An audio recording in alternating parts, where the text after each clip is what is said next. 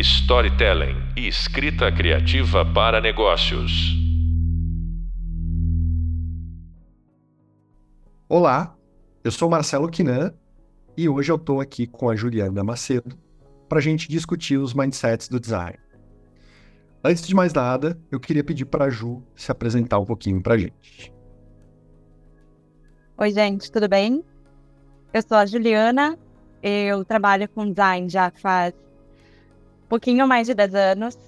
Eu já caminhei por diferentes áreas de design, então tive a oportunidade. Eu primeiro, primeiro entrei em contato com design, com design de moda, então bem, uh, bem diferente do que eu atuo profissionalmente hoje. Mas ali eu comecei a entender uh, um pouco da, de dos mindsets do design mesmo e como o design é, poderia ser aplicado em diferentes coisas, né, e, e negócios. Uh, depois eu migrei para design de experiência, mas ele era bem aplicado para eventos, então a gente é, falava uh, com os clientes buscando entender o que, que eles estavam querendo com aqueles eventos que eles estavam querendo criar, se fossem eles kickoffs de, de planejamento estratégico ou uma conferência e desenhava o evento a partir disso. Então ali eu comecei a ter mais é, contato com a metodologia do design mesmo. E então eu migrei e hoje aqui estou uh, para o design de serviço, que até agora é o meu preferido. Uh, então, aqui que eu conheci muito, com muito mais profundidade, todas as metodologias, frameworks e pude praticar realmente todos esses mindsets no meu dia a dia. E é isso. Beleza, Ju. Obrigado por estar aqui com a gente. Uh, bom, então hoje a gente vai conversar um pouco sobre mindsets do design que eu mostrei para vocês na nossa, no nosso primeiro módulo no Hub Visual. Então, uh, a gente falou um pouco ali sobre design thinking, né? Sobre como se faz design. Então, o design thinking ele é um processo ágil e colaborativo para a resolução de problemas complexos, que basicamente uh, se traduz em entender as necessidades das pessoas para quem você está construindo uma solução e testá-las antes de colocar toda a energia em desenvolvê-las efetivamente. E esse design thinking, uh, que às vezes é confundido com. É, é, é... E esse design thinking, às vezes, é considerado uma metodologia, às vezes um processo, às vezes um conjunto de mindsets. E hoje a, eu convidei a Ju aqui para conversar com a gente sobre esses mindsets. Então, o foco do nosso podcast hoje vai ser passar por alguns tópicos relacionados a esse vídeo sobre introdução ao design. Então, Ju, eu queria começar te pedindo para nos ajudar a definir o que, que é um mindset e, e como que ele se manifesta no design. Beleza. Então, né, o mindset ele é a nossa configuração mental. Ele é o modo que a gente pensa, é o modo que a gente. Uh, ele acontece de forma muito inconsciente e é bastante difícil a gente trazer essa ação para consciência mas também muito importante, né? Dependendo do desafio que a gente está encarando, é muito, muito importante que a gente consiga uh, ligar e desligar certos mindsets uh, para que a gente possa é, entrar numa reunião da maneira correta, olhar para um problema é, de diferentes perspectivas, ouvir as pessoas é, para entender diferentes pontos de vista e conseguir de fato colaborar para que a gente consiga, então, superar esse desafio, né? Criar uma solução para que para esse desafio. O mindset ele é uh, definido por diversas coisas. Ele é definido pela por uh, fatores biológicos. Então, uh, nós como seres humanos, né, nós pensamos de uma forma pela maneira como a gente está tá no mundo, como a maneira como a gente evoluiu nesse mundo. E não à toa vários problemas estão aparecendo aí também, né? Uh, decorrentes de como o ser humano se colocou nesse mundo.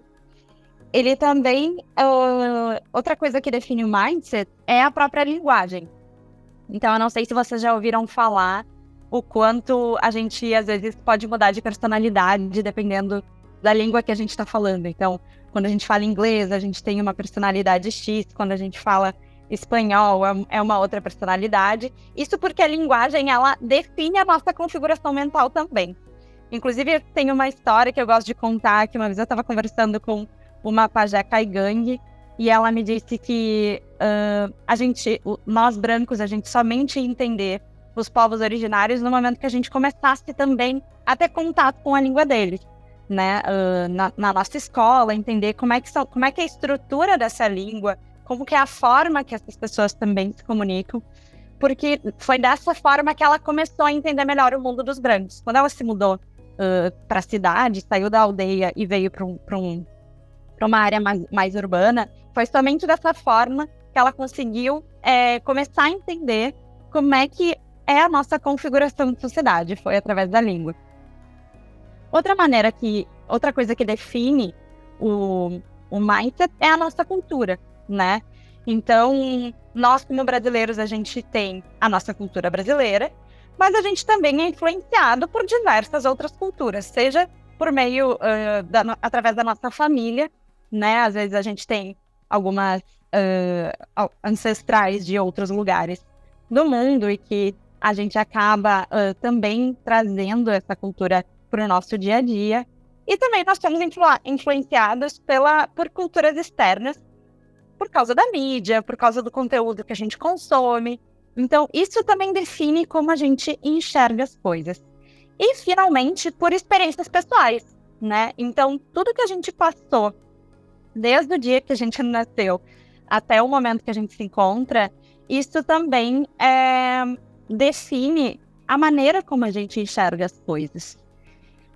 Então, por isso é tão, tão difícil a gente conseguir uh, mudar a lente de como a gente enxerga as coisas, né? É, tudo que a gente percebe é filtrado através dessas várias lentes. A, a biologia, a linguagem, a cultura, as nossas experiências pessoais. E essas lentes, elas vão sempre introduzir algum grau de distorção. Né? Algumas mais que outras, mas elas sempre vão introduzir. Então a gente precisa ter consciência de que a gente está enxergando todas essas coisas através dessas lentes para conseguir, com algum esforço, tirar algumas delas um, e enxergar as coisas de outra forma. Eu achei fantástica essa história da, da, da língua. Uh, na verdade, toda, todos os quatro pontos achei muito, muito legais. Uh, mas essa questão da língua, inclusive eu, eu falo isso, falei isso no próprio, no, no próprio hub visual e continuo falando, né? Pelo fato de, de que a gente prefere culturalmente adotar palavras em inglês aqui no Brasil, a gente acabou pegando uma palavra como design e nunca traduzindo ela uh, uh, verdadeiramente, né? Na cultura popular se fala design, não se fala desenho. Uh, e com isso, isso começa a afetar a, a nossa linguagem, uh, porque o fato da gente não traduzir a palavra design faz com que, na minha opinião, e essa é uma opinião, a gente entenda design mais como substantivo do que como verbo. E isso começa a afetar a forma como a gente se relaciona com design. Então, eu consigo ver nesse no próprio exemplo que eu já tinha dado, e agora eu tô, tô maravilhado com a sua explicação, porque conecta muito nesse exemplo, é, como que cultura interfere na linguagem e a linguagem interfere numa palavra que, para mim, eu tenho uso diário, e isso passa a interferir no meu mindset quando, quando eu tô ali fazendo design, né? Quando eu tô usando o design como uma narrativa uh, ah, para minha vida. Eu achei essa conexão muito boa. É... E Ju, já que a gente está falando de linguagem, mindset, é, design já é uma palavra, já é um anglicismo, né? Já é uma palavra em inglês, e mindset é outro. Então, qual é a melhor tradução de mindset? Tradução aí literal mesmo, assim. Qual é a melhor tradução de mindset, na sua opinião? Boa pergunta. Uh, eu sinto que a, que a tradução mais é, comum e mais utilizada é o modo de pensar. mas eu acho que é muito mais a no nossa configuração mental mesmo, né? Porque não é só um modo de pensar. Às vezes até uh, a gente confunde opinião com modo de pensar, né? E que também são coisas diferentes. Então, eu, eu votaria por configuração mental. Legal. Muito bem. É, dentro do, do, do design, uh, das explicações clássicas do design, existe uma lista de mindsets, né? Essa lista eu apresentei rapidamente no nosso hub visual. Uh, e eu queria agora, Ju, se você puder, uh, que a gente entrasse um pouco mais nesses mindsets. Eu, eu vejo três mindsets desses clássicos como um, um grupo né? Eu, eu, eu apresentei ali no, no Hub Visual oito mindsets. Eu acho que eles podem ser agrupados, né? Então eu queria propor que a gente discutisse sobre eles uh, agrupados dessa forma que eu vou citar agora. Então, acho que o, o, tem um primeiro grupo que é quando você fala sobre pensamento sistêmico, sobre produzir clareza e sobre foco em valores humanos. E eu queria te perguntar, você acha que esses três mindsets são relacionados e o que, que eles representam para você como mindset uh, ao fazer design? Eu acho que eles estão relacionados sim, porque quando a gente a gente uh, foca num pensamento sistêmico, que é uma habilidade que os designers precisam ter, acho que nem todos têm, mas que são, é, é uma habilidade que os designers precisam muito ter, a gente também precisa traduzir isso, né? Uh, para aquelas pessoas que a gente está trabalhando, para as pessoas que não têm essa habilidade tão afinada.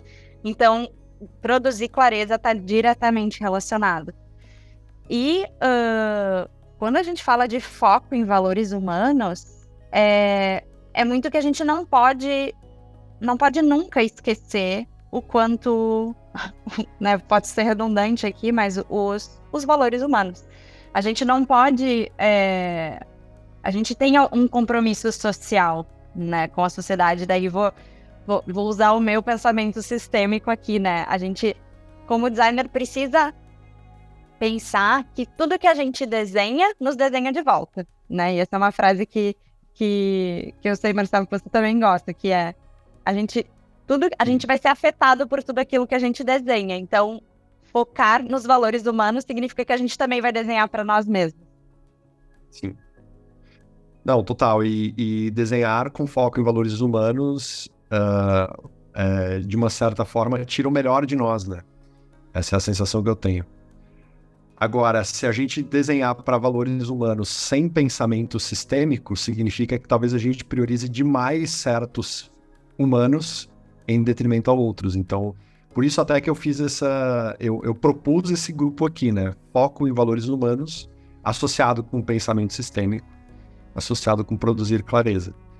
E Ju, e como é que você acha que dentro desse grupo, uh, desses três mindsets, como que você acha que um fortalece o outro? Assim, como, como que um leva ao outro? Existe um inicial e um final? A gente começa por onde nesses três? Eu acho difícil definir por onde começar, mas eu, porque eu acredito que pensamento sistêmico e foco em valores humanos, eles precisam andar muito juntos. Quando a gente um, olha para um problema, desenha uma solução e pensa como ela pode, pode se desdobrar dentro de um ambiente organizacional, por exemplo, a gente precisa focar muito nos valores humanos. Além dos de negócio, é claro, estratégicos. Mas a gente precisa sempre lembrar que uh, essas organizações são feitas de seres humanos e a, as coisas que nós estamos, estamos desenhando são para seres humanos. Né? E a produção de clareza, ela entra porque se a gente desenhar algo que não esteja uh, suficientemente claro ou delineado para esses seres humanos que somos, talvez a nossa, a nossa solução ela não seja uh, entendida ou adequadamente implementada.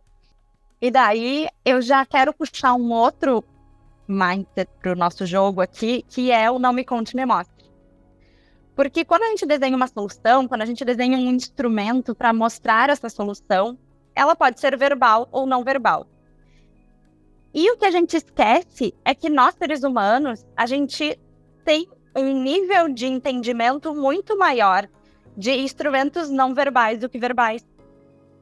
Então, a, a gente, claro, ler livros, porém, um artigo uh, com informações densas e complicadas que a gente precisa absorver, é muito difícil a gente absorver somente através de texto, né? E também é, a gente pode trazer o próprio exemplo de como esse curso está é, organizado, que são várias formas de aprendizado para que consiga se adaptar às diferentes pessoas que têm diferentes formas de aprender. Quando a gente olha para o design, é, o Não Me Conte Me Mostra, ele se apresenta muito na forma como a gente uh, vai traduzindo as descobertas ao longo do projeto, né? Então, pode ser um código de cores, de como a gente identifica as informações.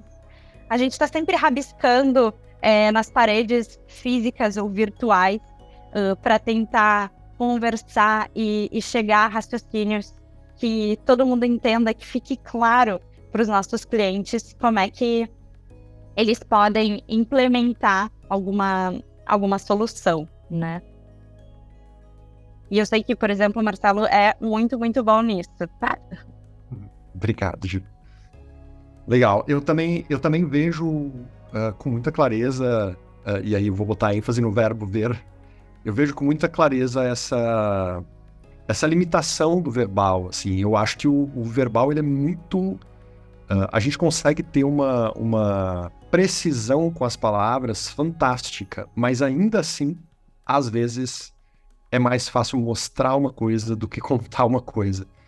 E eu acho que dentro do design, que tem tantas bifurcações, né? Nem todo design é visual, mas ainda assim, uh, tentar explicar e narrar coisas através de um design uh, visual é sempre um, um bom exercício. Só que da mesma forma que você trouxe para o Não Me Conte Me Mostre, né, estávamos falando de clareza, pensamento sistêmico e foco em valores humanos. E chegamos aqui em Não Me Conte Me Mostre, eu acho que o ato de mostrar um raciocínio, uh, ele conecta com outros dois mindsets, que são o abraçar a experimentação. Porque se eu estou tentando mostrar algo porque eu acho que vai ser mais claro daquela forma, eu estou usando um, uma preparação mental que é eu estou experimentando essa forma. Uh, e pode ser que ela não dê certo, pode ser que ela esteja na sua versão 1, 2, 3, 5, 10. Uh, e também uh, isso carrega um viés para ação.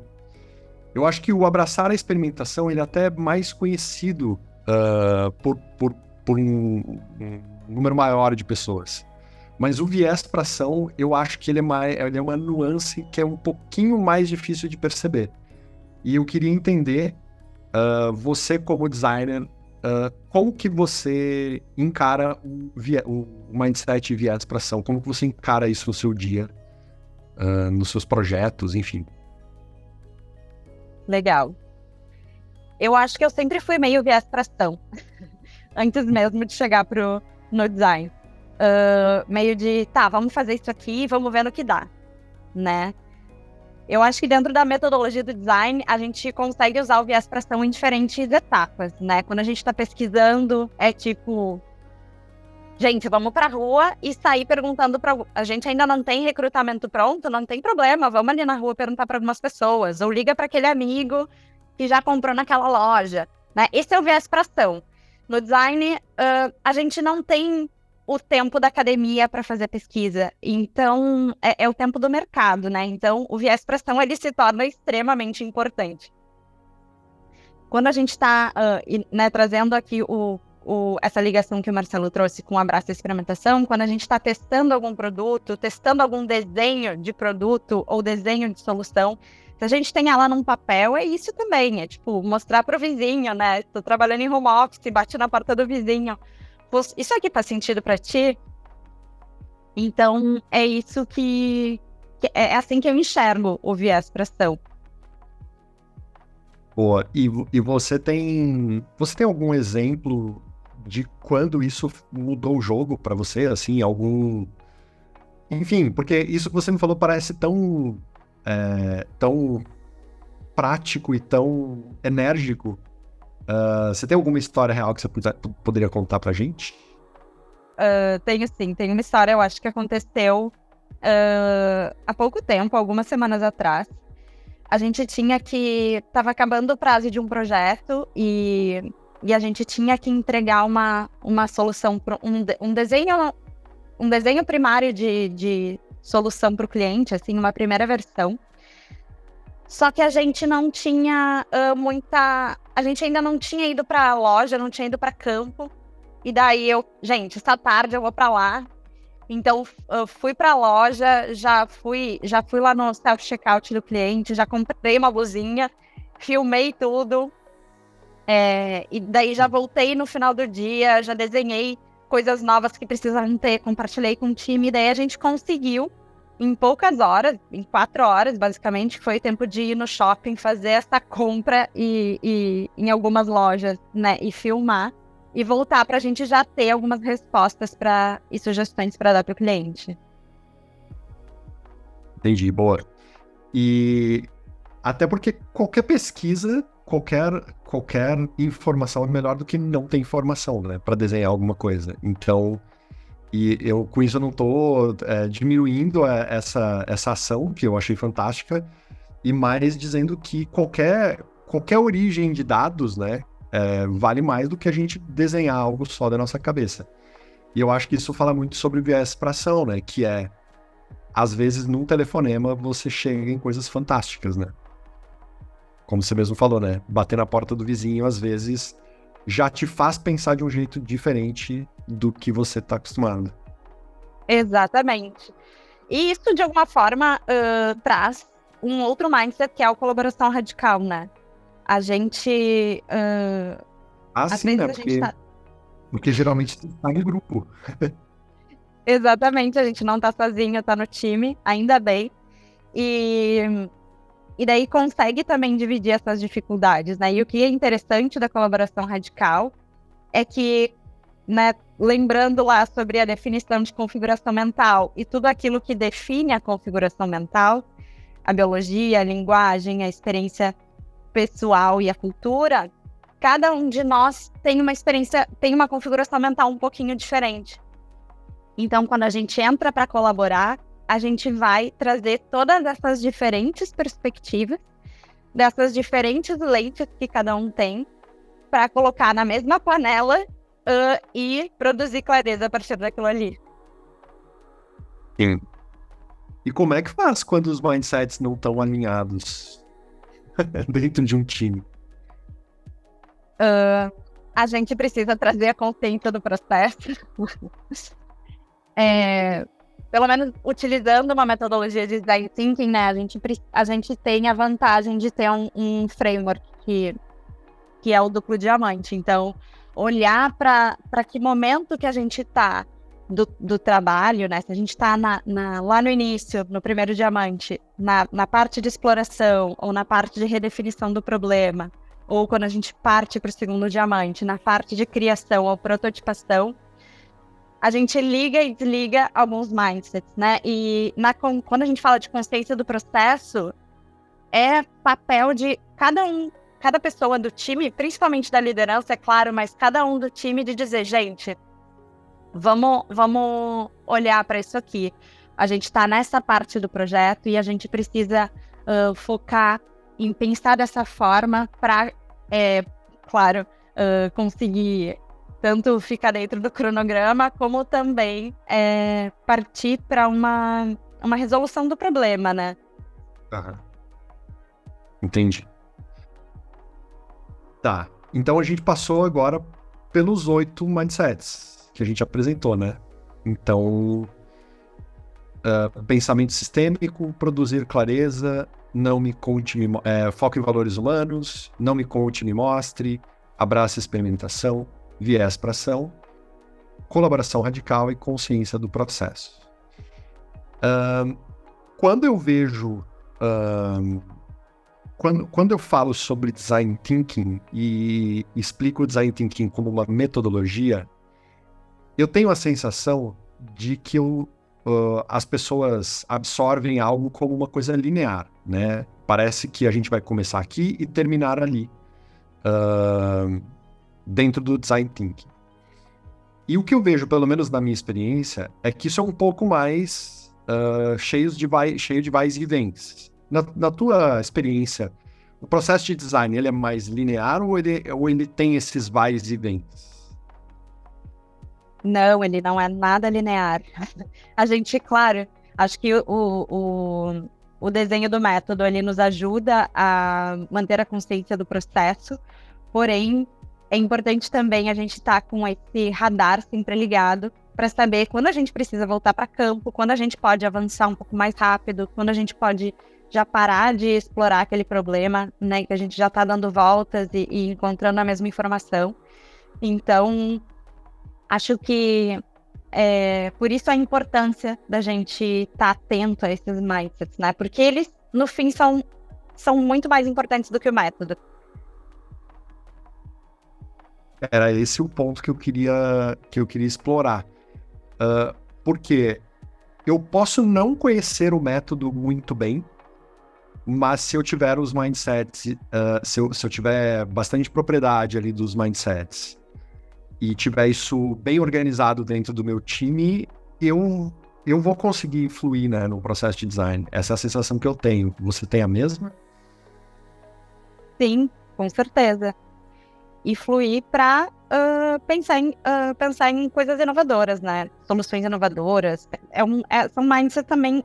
Mind, também são mindsets que geram inovação, né? Geram, destravam problemas, destravam uh, trancas de processos. Então, com certeza, não preciso ter a metodologia na ponta da língua.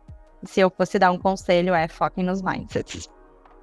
E Ju, quando a gente olha esses oito mindsets que parecem, às vezes, ser, ser tão simples de, de trabalhar, mas ao mesmo tempo trabalhar essas oito, esses oito, essas oito configurações mentais em um projeto uh, parece ser também complexo, né? É, é uma coisa que parece simples de entender e complexo de fazer.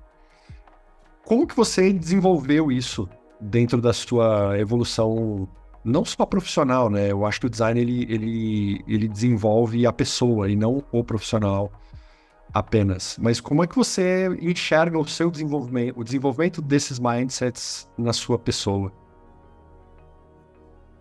Legal essa pergunta. Um, eu acho que para mim está muito ligado na maneira como como eu fui criada, das experiências que eu tive durante a minha vida, assim, também.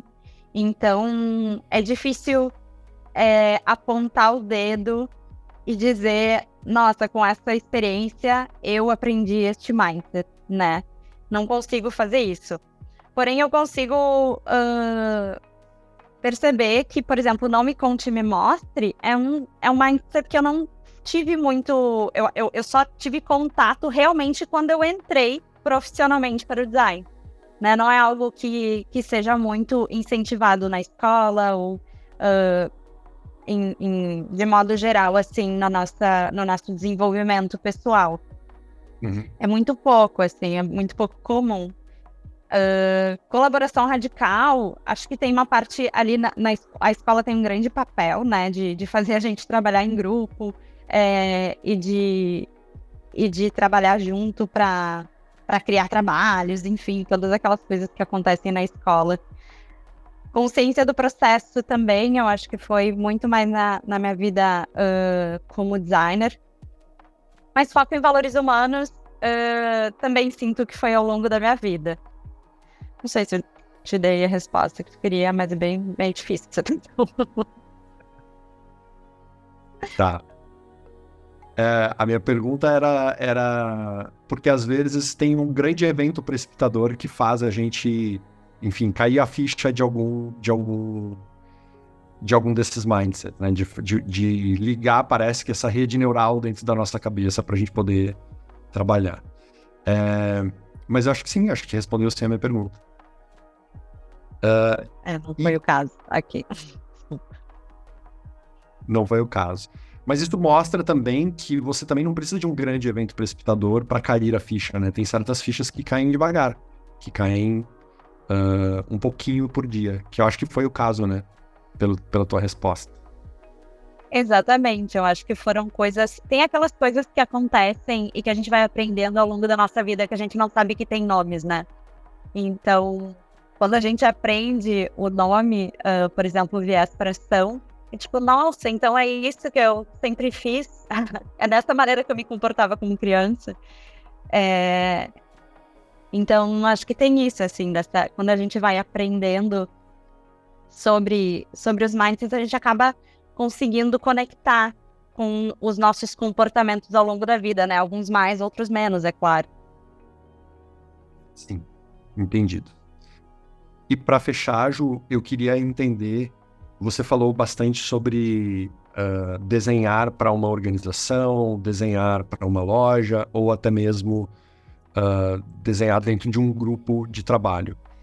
Uh, quando a gente junta essas pessoas, elas estão envolvidas em algum tipo de cultura, seja essa cultura bem definida ou pouco definida, mas ali existe um elemento cultural dentro daquele grupo ou daquela organização. Uh, você acha que a cultura dessa organização uh, impacta na utilização desses mindsets? E se sim, como que você acha que isso acontece? eu acho que impacta muito sim. Eu estou vivendo um projeto hoje que isso está muito forte, que é um projeto um, para um hospital. Então, dentro da área da saúde, existe uma forte uh, hierarquia, né? E uma baixíssima, é, uma, uma baixíssima tolerância ao erro, assim como indústrias também, por exemplo. E, e, isso foca diretamente em viés para ação, por exemplo, porque dificilmente tu vai poder conseguir virar para o lado e testar uma solução, né? Existe um comitê de ética envolvido, existem é, diversas uh, camadas que a gente precisa superar, falar com diversas pessoas, pedir autorizações, então, com certeza, uh, a, a, organização que cada um tá uh, inserido ou trabalhando para tem muito traz algumas barreiras, né, para a implementação do mindset. Porém, uh, de forma geral, é, é possível a gente conseguir mitigar essas barreiras de alguma forma, né, diminuir a altura desse muro.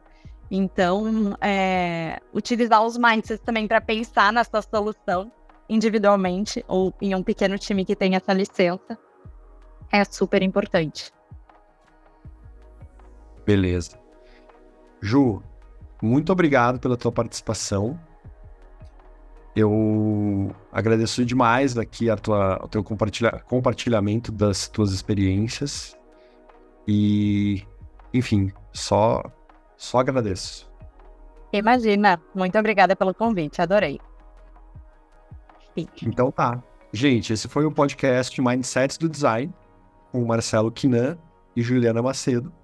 A gente passou por vários tópicos, entre eles o que, que é um mindset, né? Qual, qual é a definição de mindset, como que ele impacta no nosso, no nosso fazer coisas, uh, quais foram os mindsets que o design uh, sublinhou aí nos, nos últimos anos, né? Tem sublinhado uh, através do, da sua metodologia, como que eles afetam a colaboração dentro de um time e por último, a relação entre cultura organizacional e esses mindsets.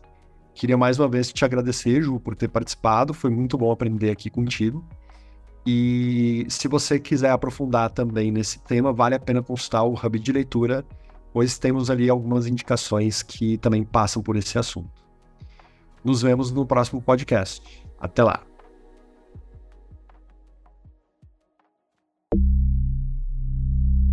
Storytelling e escrita criativa para negócios.